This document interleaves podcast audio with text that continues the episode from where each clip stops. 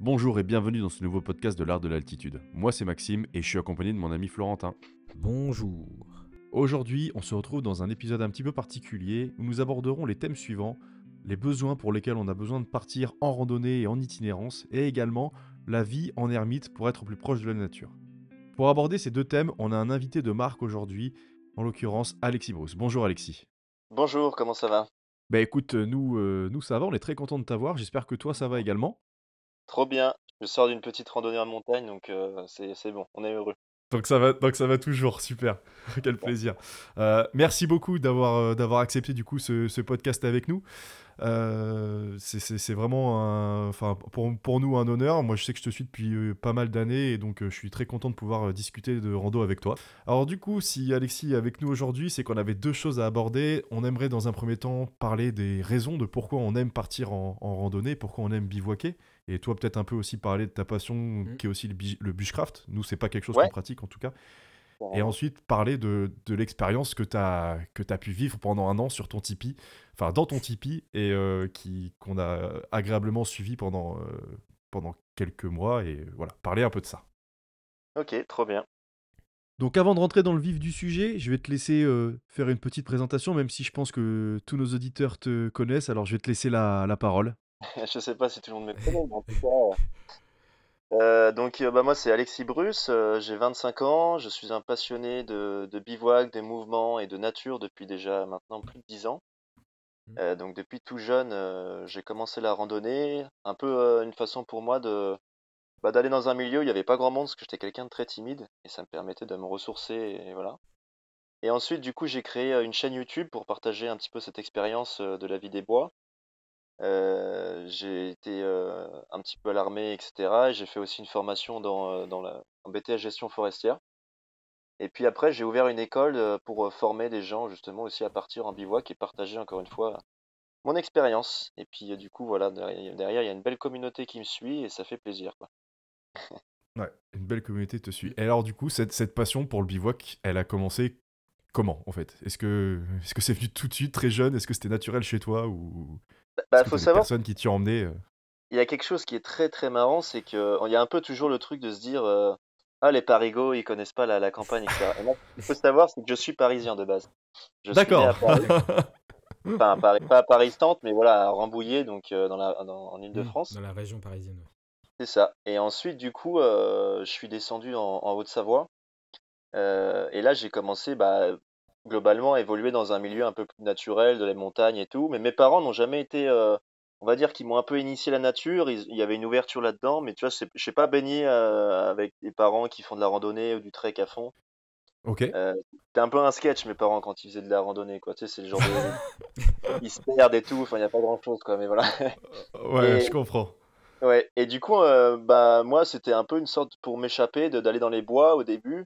Euh, et tu vois, tu, bah, j'avais 12 ans au début, donc tu, bah, tu connais pas grand-chose. et tu vas à une heure, puis après, tu dis, tiens, si je veux rester la journée, peut-être que j'apprenne à faire un feu, euh, à connaître les plantes, etc.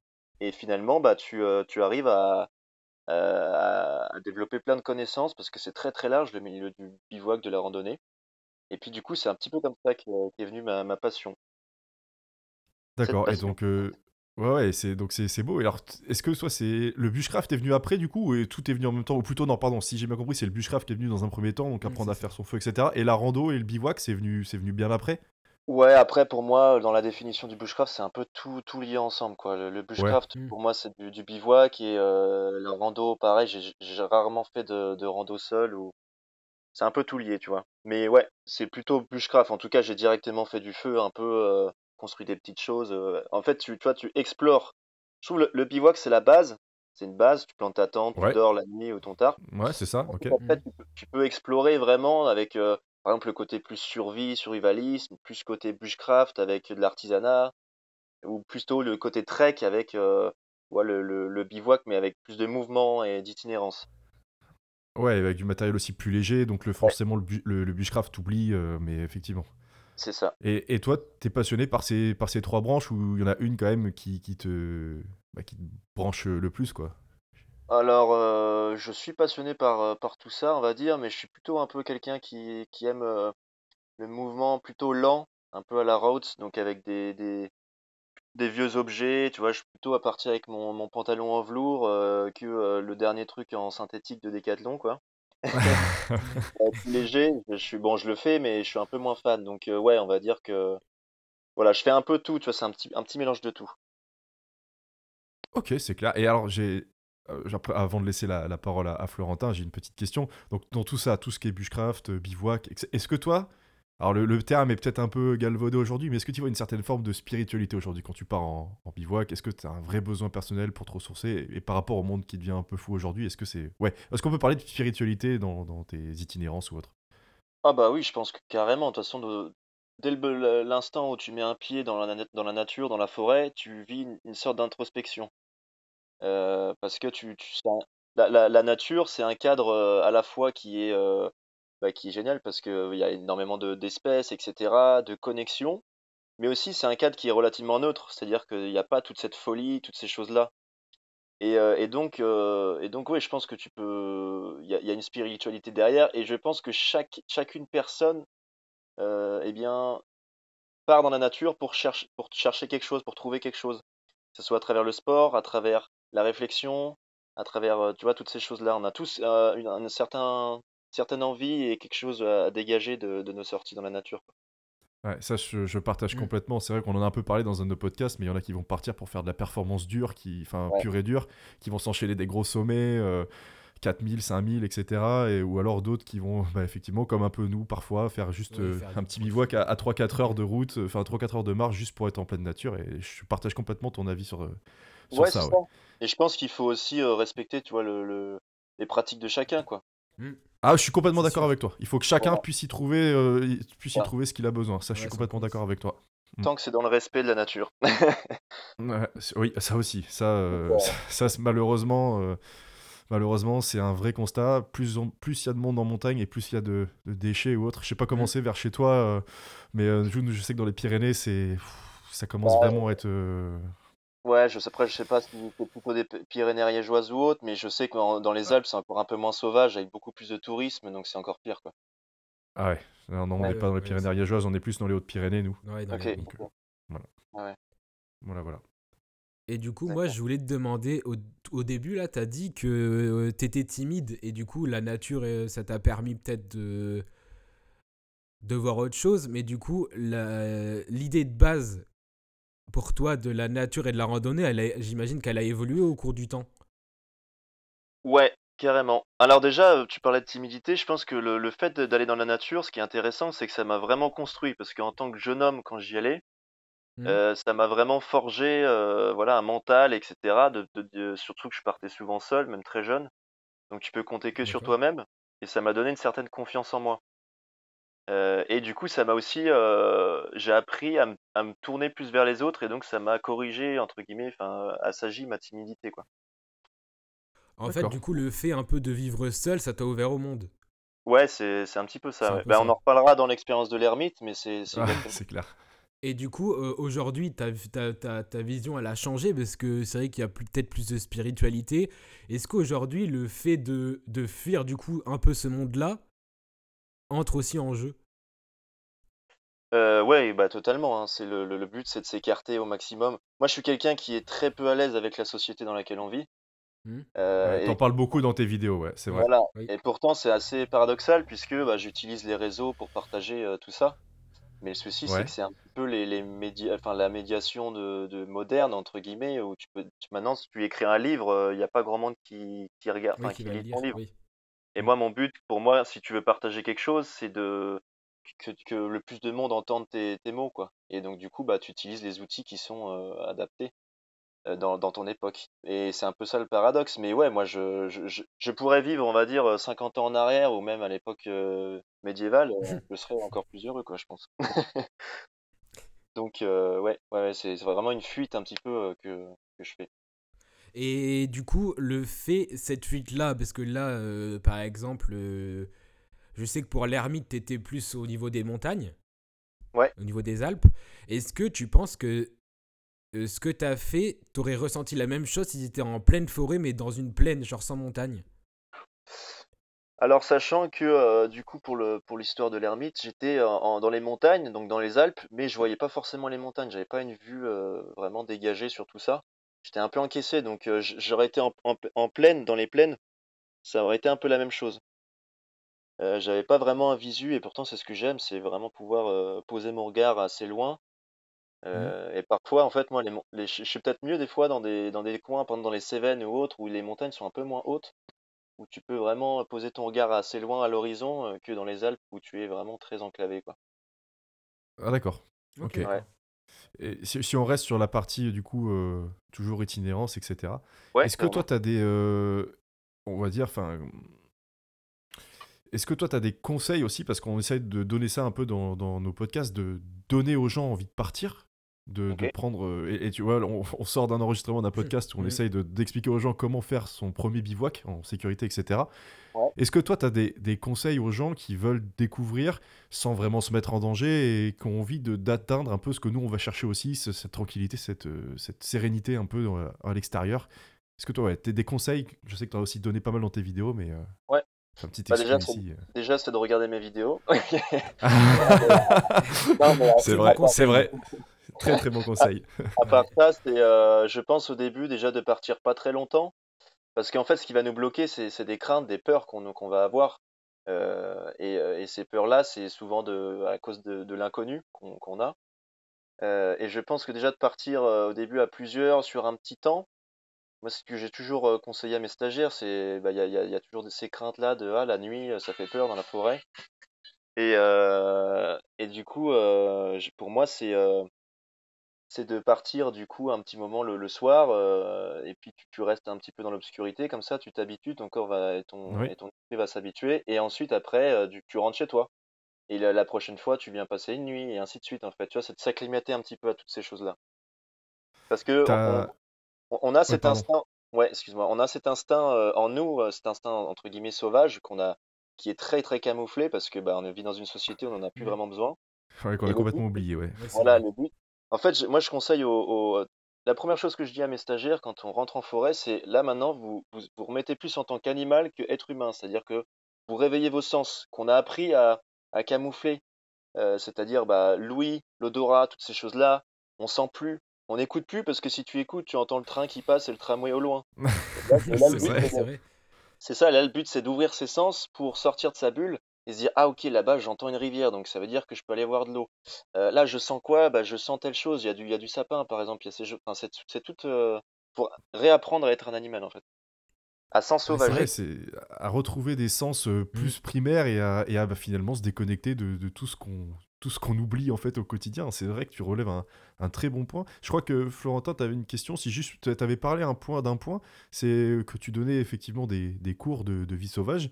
Ouais. Je voulais savoir du coup comment, tu étais arrivé, enfin comment c'est Ah, ouais. venu cette idée et, Mm. et- et voilà, est-ce qu'aujourd'hui ça fonctionne Depuis combien de temps tu fais ça Et euh, Alors, ça, tu peux nous, nous décrire un peu ce, ouais, carrément, cette partie-là.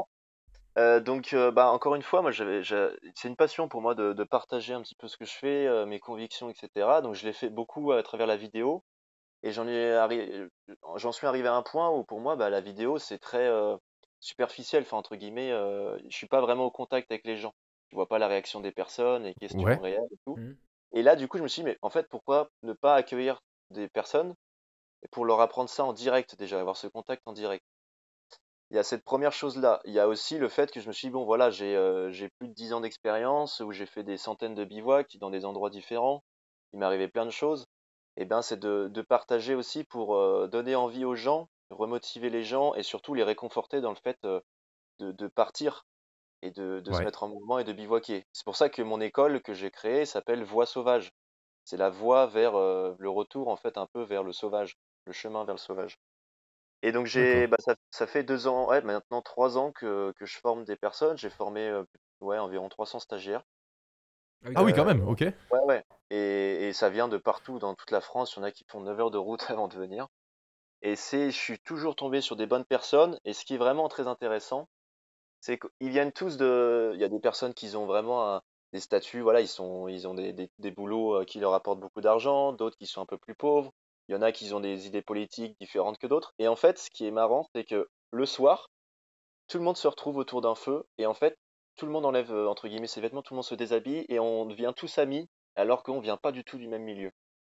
Et le fait de, se retrouver, en, voilà, le fait de se retrouver en forêt autour d'un feu, de choses simples, eh bien, ça permet aux gens de, je sais pas, de, se reconnaître et de vraiment de se regrouper, quoi, et de partager.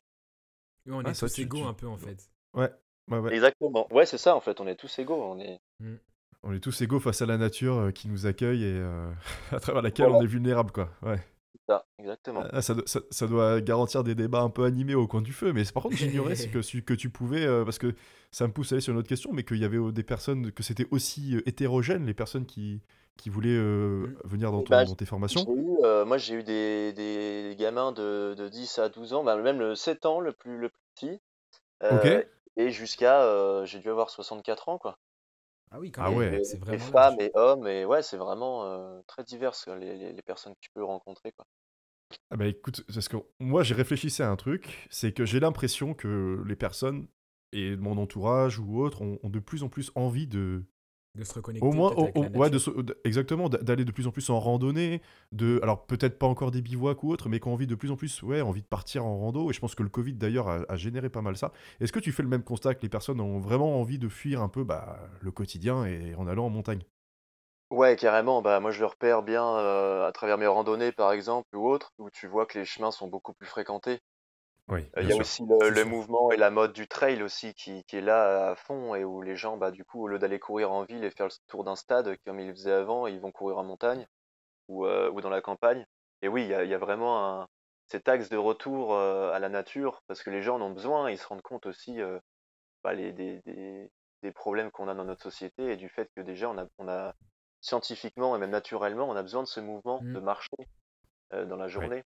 Donc du coup, voilà, les... ouais, c'est ça, je, suis totalement d'accord. Oui, qu'on est un peu trop dans le superficiel peut-être aujourd'hui et qu'ils ont besoin de se reconnecter à du concret. Bah c'est ça, et quand tu passes la journée derrière ton bureau, derrière ton ordinateur, que tu au moment où tu, tu, pourrais marcher, bah, tu sautes dans ta voiture ou sur ta trottinette électrique, euh, qui est une aberration, ou tu, euh, tu vas chez toi. encore une fois, c'est ma, ma façon de penser. Après, chacun fait ce qu'il veut. Mais... Bien sûr, bien sûr. Voilà, pour échanger. Hein, et je trouve que du coup, on a, on a en fait plus personne ne marche ou autre. Alors que euh, là, maintenant, c'est, on en vient au fait, même dans les réunions, il y a des réunions qui se font maintenant un peu dans, partout dans le monde où les gens se mettent à marcher au lieu de rester dans une salle. Parce que tu sais qu'en marchant, ça active un petit peu ton organisme, tes, tes pensées, et donc tu as, ça t'amène à réfléchir. Pour, pourquoi on fait les 100 pas dans une pièce dès qu'on appelle bah, c'est vrai, Voilà, c'est ça, ouais. ouais, exactement. Ouais, c'est vrai. Puis on regarde même par rapport. Euh, alors, on a souvent des consignes ou autres, des médecins qui disent faites vos 10 000 pas par jour parce qu'effectivement, on se rend compte que les gens sont devenus trop. Euh, plutôt pas assez nomades, trop sédentaires. et c'est vrai que. On n'a jamais autant parlé des 10 000 pas par jour. Aujourd'hui, ça revient même une mode hein, des, personnes. Et c'est une bonne mode d'ailleurs, que les gens mettent leur basket et aillent faire un peu, euh, même 10 000 pas en ville ou autre. C'est une bonne chose, je trouve. Mais ah, oui, c'est vrai que marcher, ouais, ouais, c'est ça donne. Euh, écoute. Euh, après, moi, moi, je trouve que c'est une bonne chose, mais il faut que ça soit, comme on l'a dit tout à l'heure, dans le respect. Est-ce que c'est vrai que des fois, on marche sur des sentiers, c'est pas très beau ce qu'on voit au bord des, au bord des sentiers hein. C'est le souci, mais ça, c'est dans aussi l'éducation qu'il y a de base. Nous, moi, j'ai beaucoup du coup euh, de, de, formation. Je suis technicien forestier, donc euh, garde ONF. Et en fait, on avait travaillé sur les poubelles que tu vois sur les parkings, par exemple, en forêt. Et en fait, euh, on, a donc pour, pour, parler des déchets, on a un petit peu après quelques études vu que qu'il y ait des poubelles ou pas, de toute façon, il y aurait le même nombre de déchets. Parce que les personnes qui auraient jeté leurs déchets dans la poubelle, juste à côté, en fait, si elle y est pas, il, les emporte avec eux. le gars qui est allé qui est la poubelle ou pas, de toute façon, il l'aurait acheté même à un mètre de la poubelle par terre parce que, euh, tu vois, c'est. Il s'en fout, quoi. C'est dingue, j'aurais jamais pensé à ça. moi non Déjà, plus, euh... pensé que. Ouais, c'est vrai, c'est un. Ok, intéressant. Donc, euh, c'est la mentalité, et c'est pour ça que c'est aussi très bien, euh, bah, à travers, par exemple, votre podcast, ou c'est pour ça qu'encore une fois, je vous félicite, ou alors sur les vidéos euh, qu'on peut retrouver sur les réseaux maintenant de plus en plus, c'est de sensibiliser les gens en disant voilà, on peut se faire plaisir. Par contre, euh, par exemple, euh, voilà, le Leave No Trace ou ouais, bien sûr. Voilà, toutes ces choses-là où les gars, vous, sortez, vous arrivez dans un lieu qui, qui est vierge, il n'y a pas de déchets ni rien, emmenez pas vos merdes là, quoi. C'est clair. Et puis, ouais, c'est vrai que ça, par contre, le, le no trace, enfin, toi, tu, tu j'ai les souvenirs dans toutes tes vidéos, tu avais toujours une petite séquence où on voyait que tu t'enlevais voilà, les restes du feu ou autre. Et Bah, il faut parce que tu arrives dans des coins euh, qui sont assez accessibles. De toute façon, c'est toujours des coins généralement accessibles où tu vois euh, sûr. tu tombes sur 4, 5, 6 cercles de feu euh, à un mètre de distance et tu fais ah ouais, mais ça dénature totalement la zone et, euh, Ah, sûr. et c'est pour Alors ça ça prend 10 qu'ensuite. minutes euh, enfin, Ouais. enlever, quoi. Alors après, ouais. faut, voilà, il y a des, certaines techniques à connaître pour bien le faire, mais c'est surtout Mm. qu'après, on se sûr. retrouve avec des réglementations, des législations où bah, tu n'as plus le droit d'emmener ton chien ou de faire du, de feu ou de bivouac dans un massif. Ouais, bah, c'est une question que je voulais te poser. C'est une question que je voulais te poser. Euh, nous, on est du coup bah, dans, dans les Pyrénées. Alors aujourd'hui, on n'a pas encore trop de restrictions pour le bivouac. Pour les chiens, euh, nous, on est, on est beaucoup, on est beaucoup dans le, dans le parc national des Pyrénées. Les chiens Oui. sont Ouais. aujourd'hui interdits. ouais, ils sont interdits. Et, et voilà, est-ce que, et je sais que toi, tu as eu aussi sur une vidéo des problèmes avec euh, des une certaine législation. Je vais te laisser en parler. Mais du coup, quel est bah, déjà un peu ce qui t'est arrivé et, et, et, bah, et qu'est-ce que tu en penses finalement de tout ça, en fait, de toutes ces normes qu'on nous met maintenant, même dans les lieux naturels? Alors, très bonne question. On pourrait faire tout un podcast là-dessus, je pense. Ah. mais- faire court. Euh, Alors moi, ce qui m'est arrivé, c'est que bah, c'est sûr que j'aime j'aime bien un petit peu bourlinguer partout, et donc euh, euh, sur le territoire français et même ailleurs, c'est sûr qu'il y a des massifs et des réserves qui sont mises en place. Euh, alors réserves naturelles, de régionales ou alors nationales. Et, et ces, ces réserves-là, elles sont soit mises en place pour protéger la faune et la flore, euh, soit mises en place pour euh, un petit peu élever la culture locale de- d'un- d'une région. Et ça, c'est pour les parcs régionaux.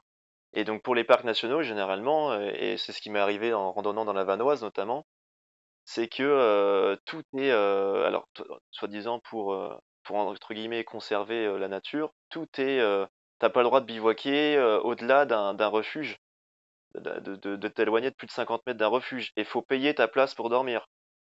Euh, les refuges, pareil, c'est euh, ce que j'ai repéré, c'est que c'est en fait c'est devenu des hôtels 5 étoiles, c'est-à-dire que t'arrives, Ah, t'as c'est le repas, Mm. la binouse, le truc, c'est et en fait ils peuvent te refuser, te refuser. Et pour moi, ce qui est, enfin un refuge, ils ne peuvent pas te re- refuser un randonneur. Bah non, Et là, long terme, un refuge, c'est fait pour se Oui, voilà, réfugier, euh, bien sûr. Et là, tu arrives avec ta tente et c'est ah non, il y a plus de pla- plus d'emplacement pour les tentes et c'est réservé pour les refuges. Et en fait, ça, ça leur, c'est un gros business, euh, de ce que je pense encore une fois, c'est que ça leur permet de, de faire venir des, des gens. Il y a des, ils font la queue leu leu. Tu vois les personnes partir à la, tous à la même heure des refuges à queue leu leu jusqu'au prochain refuge.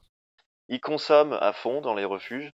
Et ces refuges-là sont livrés toutes les heures de, avec Mhm. des hélicoptères énormes. C'est sûr que c'est une aberration. Les refuges aujourd'hui, c'est devenu une aberration.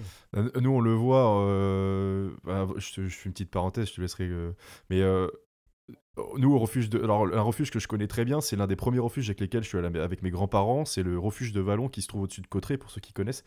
Et on y est repassé il y a, bah, effectivement, il y a 4 ans avec toi, Flo.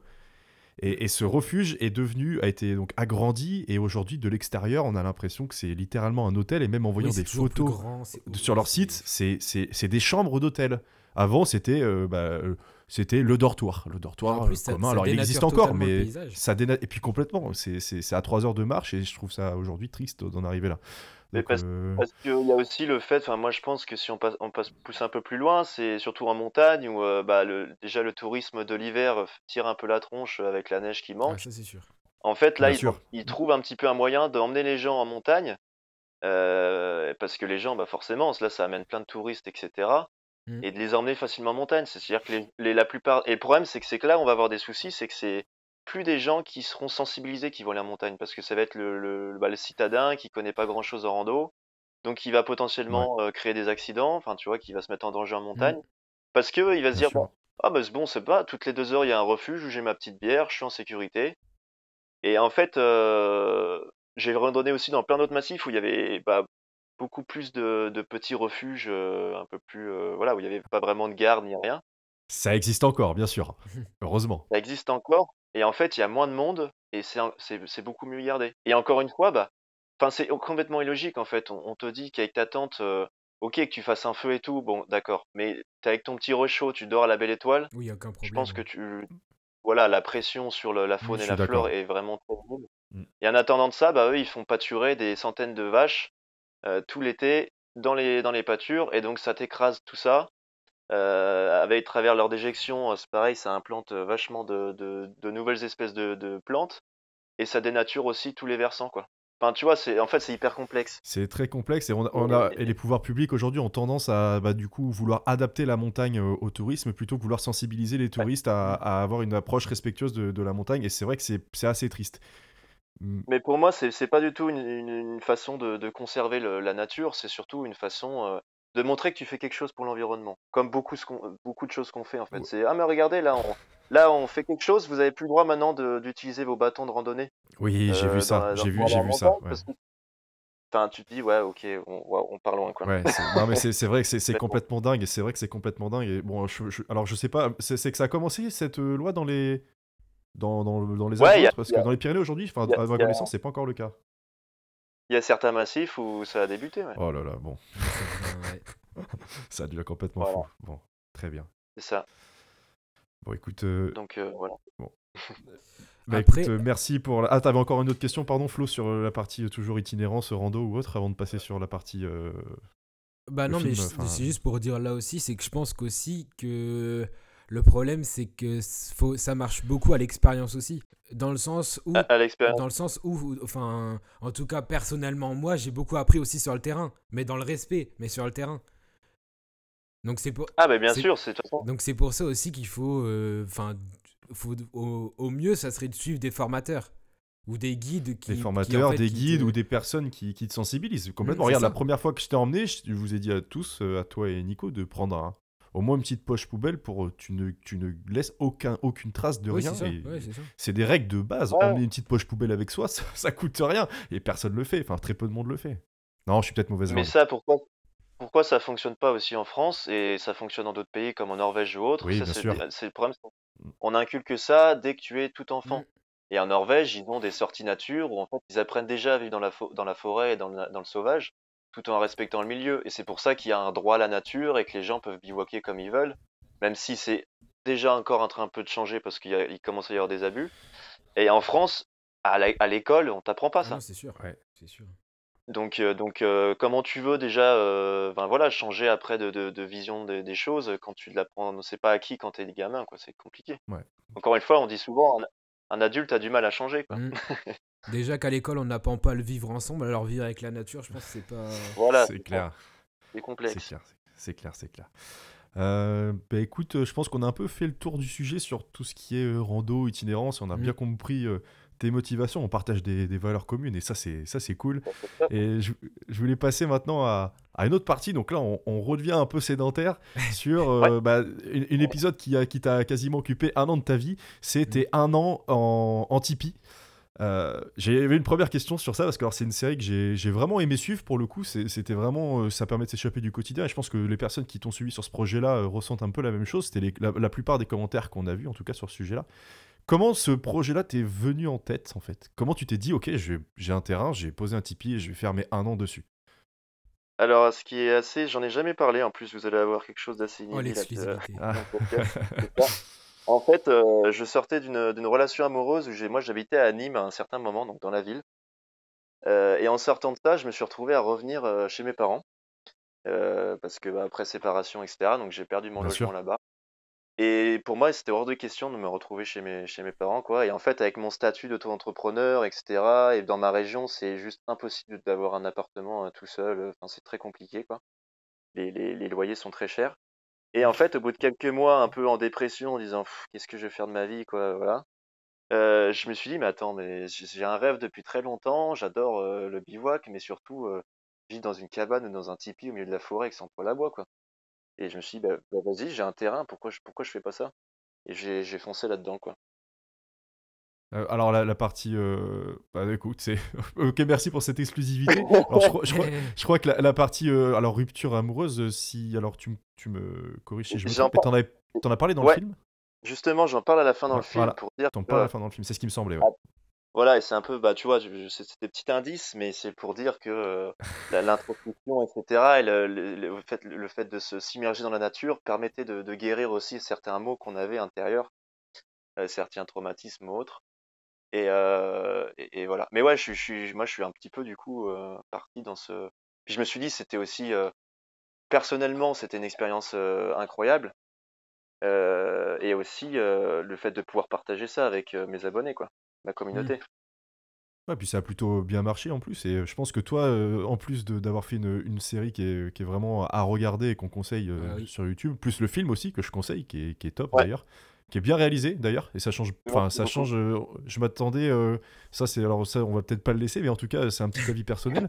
Ça, non, mais vraiment, c'est que moi, je m'attendais euh, pas à que ça soit aussi différent et que tu nous donnes encore une autre vision que dans les vidéos. Et franchement, bah, c'est vraiment top, quoi. J'ai voilà. Enfin, c'est un ouais, petit. tu as, tu as bien ressenti, bah, c'est cool parce que on m'a beaucoup reproché justement de dire ah mais pourquoi tu fais un film et pourquoi on va le payer sachant que tu as déjà fait une série de euh, 30 épisodes quoi. Ouais, alors bah clairement, moi j'avais j'avais peur que le film soit un best-of de tes épisodes. Et en Ouais, fait, c'est pas du tout ça. C'est pas du tout ça. Non. Donc c'est pour ça non, que non. je conseille aux personnes euh, de bah, d'aller le regarder hein. parce que c'est Oui. complètement autre chose.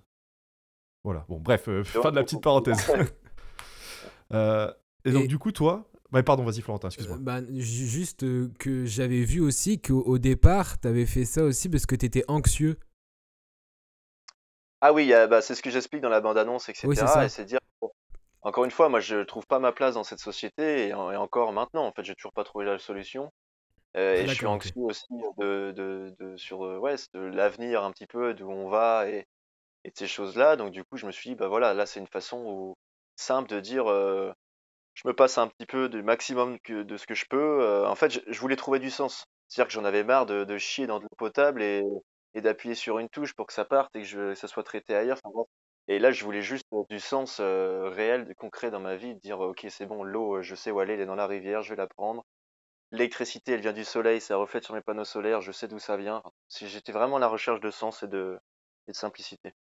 Ouais, c'est et alors ce qui est ce qui est dingue, c'est que ce donc tu as expérimenté ça, mais je crois aussi que tu as eu des retours un peu négatifs sur des personnes qui étaient euh, qui, je sais pas qui se considéraient peut-être plus comme des puristes encore euh, Mm. du survivalisme ou je sais pas, enfin je crois que tu as eu un peu quelques retours un peu négatifs ouais sur Ah. ce côté-là, non? Il me semblait que tu en avais parlé. euh. surtout des, des retours de personnes qui comprenaient pas du fait que bah, je, me, je me proclame ermite et que euh, bah, je fasse des vidéos, je partage tout Ah ça d'accord.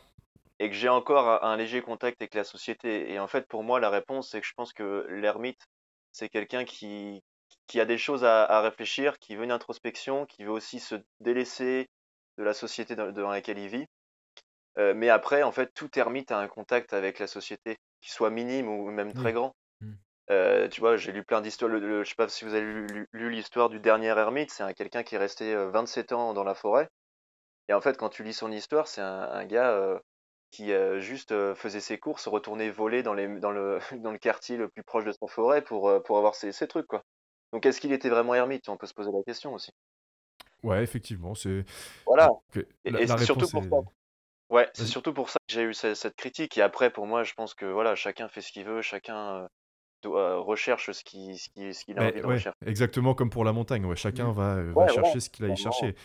Et je voulais revenir vite fait sur le... Alors, tu avais parlé un peu d'anxiété. Nous, on avait fait un podcast sur l'éco-anxiété et on explique que pour les personnes qui ont peur que le monde bah, moderne un peu s'écroule, devienne encore de plus en plus fou, euh, le fait que la montagne peut être un, un- comment dire, Un un, remède. médicament Un pour un médicament, remède à ces, à ces mots-là. Mm. Et toi, est-ce que du coup, le fait de, bah, t'en as un peu parlé avec l'eau, etc., mais le fait de savoir qu'aujourd'hui tu serais capable de vivre autonome, ça t'a rassuré pour l'avenir aussi, Alors, pour ton euh, avenir, ouais, bah, ou pas du tout. en tout? cas, euh, ça, c'est un- une des choses que, qui est par la suite, après une conclusion, en fait, ça te permet de d'avoir une confiance en toi et une, une certaine résilience. Tu te dis, bon, bah, enfin, sachant que je l'avais déjà quand même un peu, parce que j'ai- j'étais pas le gars non plus qui habite en ville, puis d'un coup, il fait un burn-out et il décide Non, de, c'est vrai. de Mm. en forêt.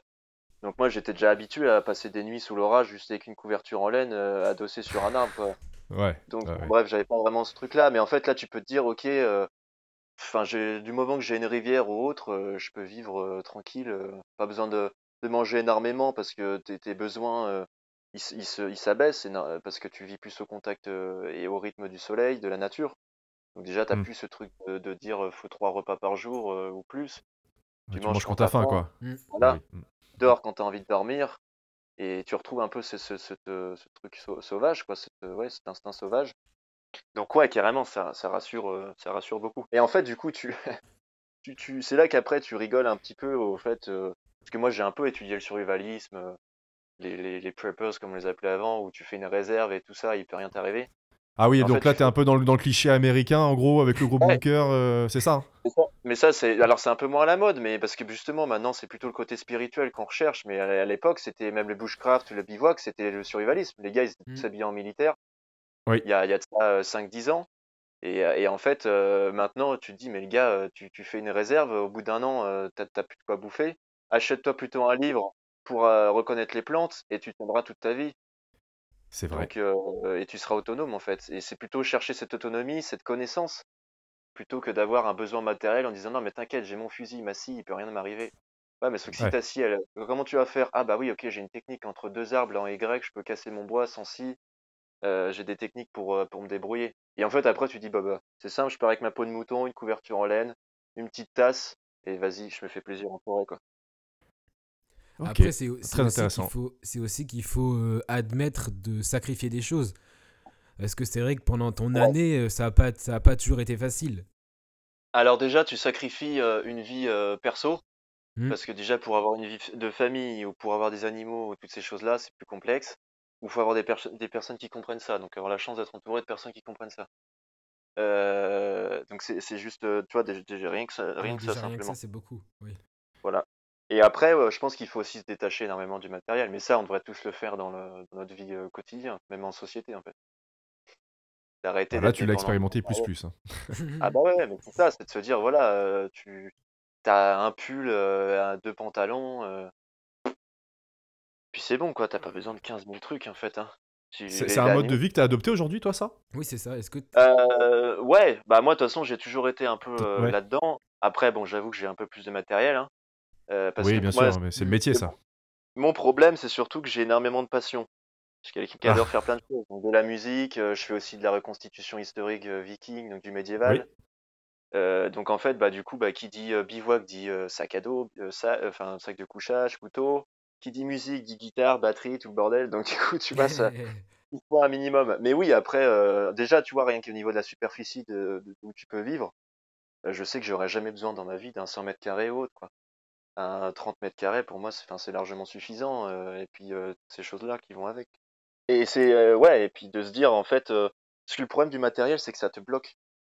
Hmm. Là, le gars qui, qui a très peu de choses, il se dit du jour au lendemain, bah vas-y, je charge un camion, je déménage ou quoi que ce soit, quoi. Est-ce que pour toi, tu pourrais revenir à un monde comme t'étais avant ou c'est plus possible?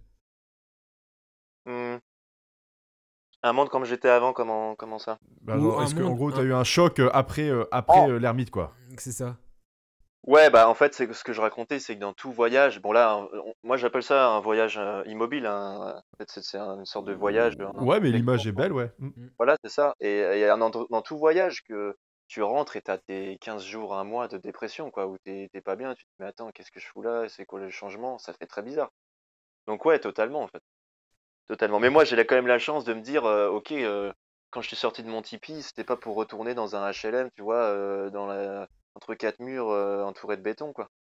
J'ai quand même la chance d'évoluer un peu dans la campagne et d'avoir un métier où je peux être au contact de la nature euh, quand je le veux.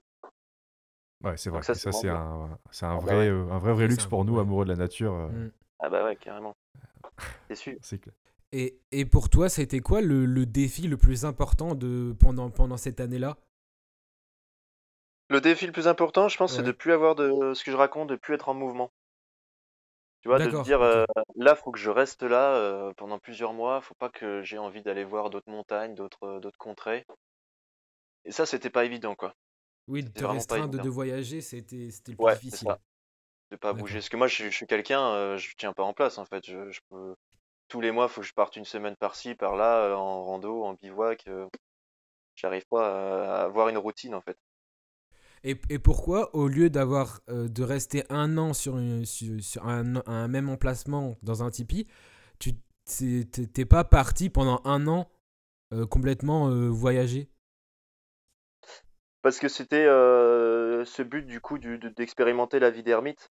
Et en fait là c'est et c'est un peu la deuxième phase, c'est-à-dire que là j'ai expérimenté quelque chose de, de statique. Hmm. Et là dans pour ça je prépare plein de projets. Et là dans les on va dire dans les cinq prochaines années c'est vraiment le but de voyager, de bouger à fond, voire d'aller dans d'autres pays, tu vois, Ok, oui. euh, ok, d'accord. et plus avoir du mouvement et justement de la rencontre partagée parce que j'ai toujours été quelqu'un d'assez solitaire et qui a fait mes aventures en solitaire. Et là le but c'est de partager ces aventures là parce que encore une fois le bonheur n'est réel que lorsqu'il n'est partagé. Très belle citation, très belle citation. Euh, je voulais Ouais, revenir. ouais. à- Ah, merci, merci pour les références. Euh, je voulais revenir un petit peu sur ton film. Est-ce que l'idée donc de faire un film, ça t'est venu pendant euh, bah, pendant euh, la série L'Ermite, enfin pendant ta vie d'ermite, ou alors c'est vraiment quelque chose où, sur lequel tu as réfléchi et tu t'es dit que l'ermite serait un beau sujet de film pour après? Comment ça t'est venu, toi, dans le process de création, on va dire?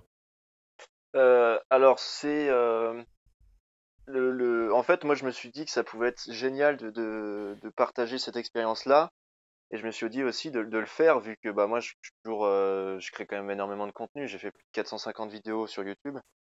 Euh, et de, me dire euh, bah ça peut euh, renouveler aussi ce que je faisais. Et à, l'issue du coup de, de faire un film ça parce que je voulais toucher un petit peu plus les festivals et sortir de ces réseaux sociaux pour encore une fois rencontrer les gens tu vois en festival tu présentes ton film les gens à la fin t'applaudissent ou te huent, mais en tout cas, euh, ils, te, posent des questions et tout, et c'est ça qui est trop cool. Et c'est un petit peu, ouais, j'avais prévu euh, vraiment de faire cette, euh, cette création aussi, et c'est ce qui permettait de m'occuper aussi. hein. C'était une occupation en plus de la musique, de, de lire, c'était de me faire quotidiennement mes vidéos. Ouais, l'écriture et, et le montage, ok. Et c'était quoi les premiers retours alors sur ce film? Est-ce que tu as déjà projeté en festival? Est-ce que tu as des retours aussi de ta communauté? Euh, j'ai, en fait, je l'ai déjà diffusé dans une école avec 50 élèves. euh, les- Il y a eu énormément de questions, ils ont adoré.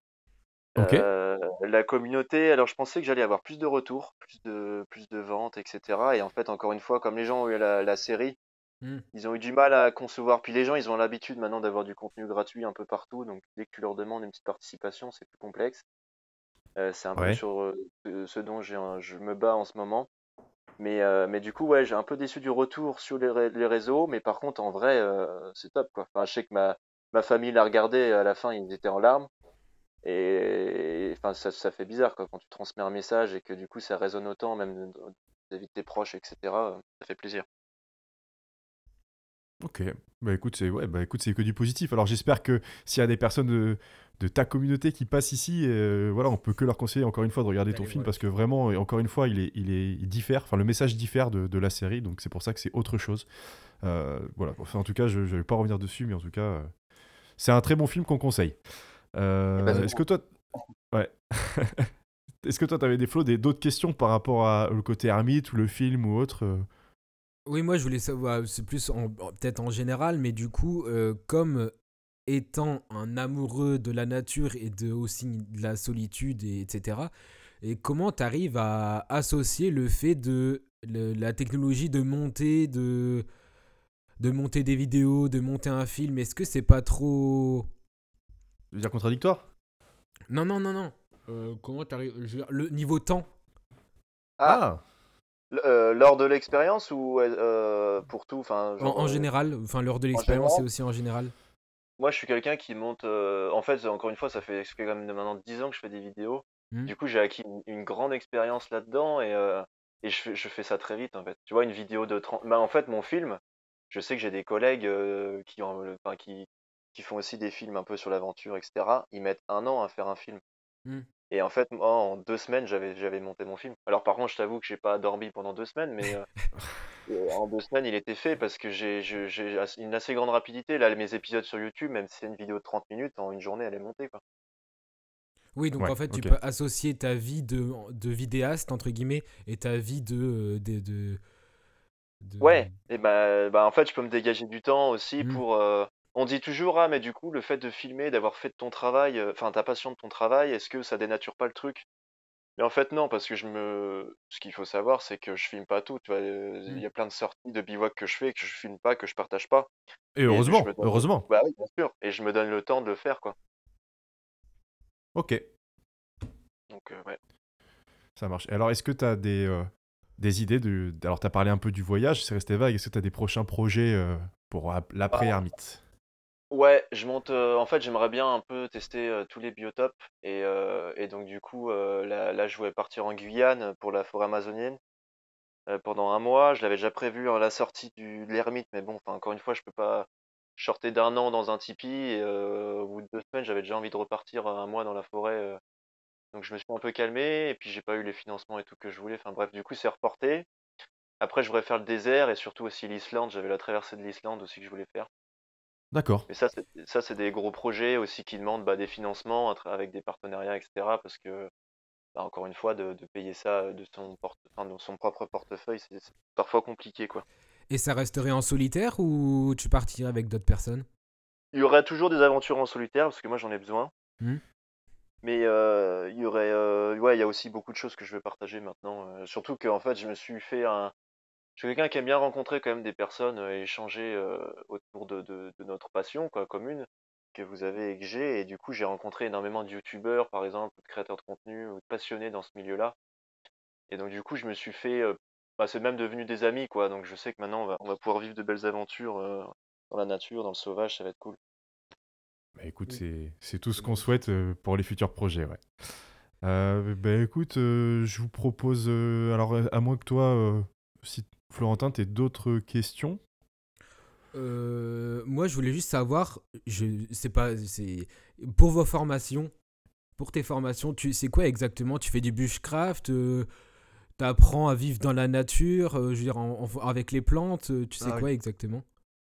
Alors, de- au niveau du contenu de mes formations, en fait, Oui. euh, il y a toujours eu euh, la mode des stages de survie. Et les stages de survie, c'est pour apprendre à gérer une situation de survie. Donc, une situation qui t'arrivera probablement jamais.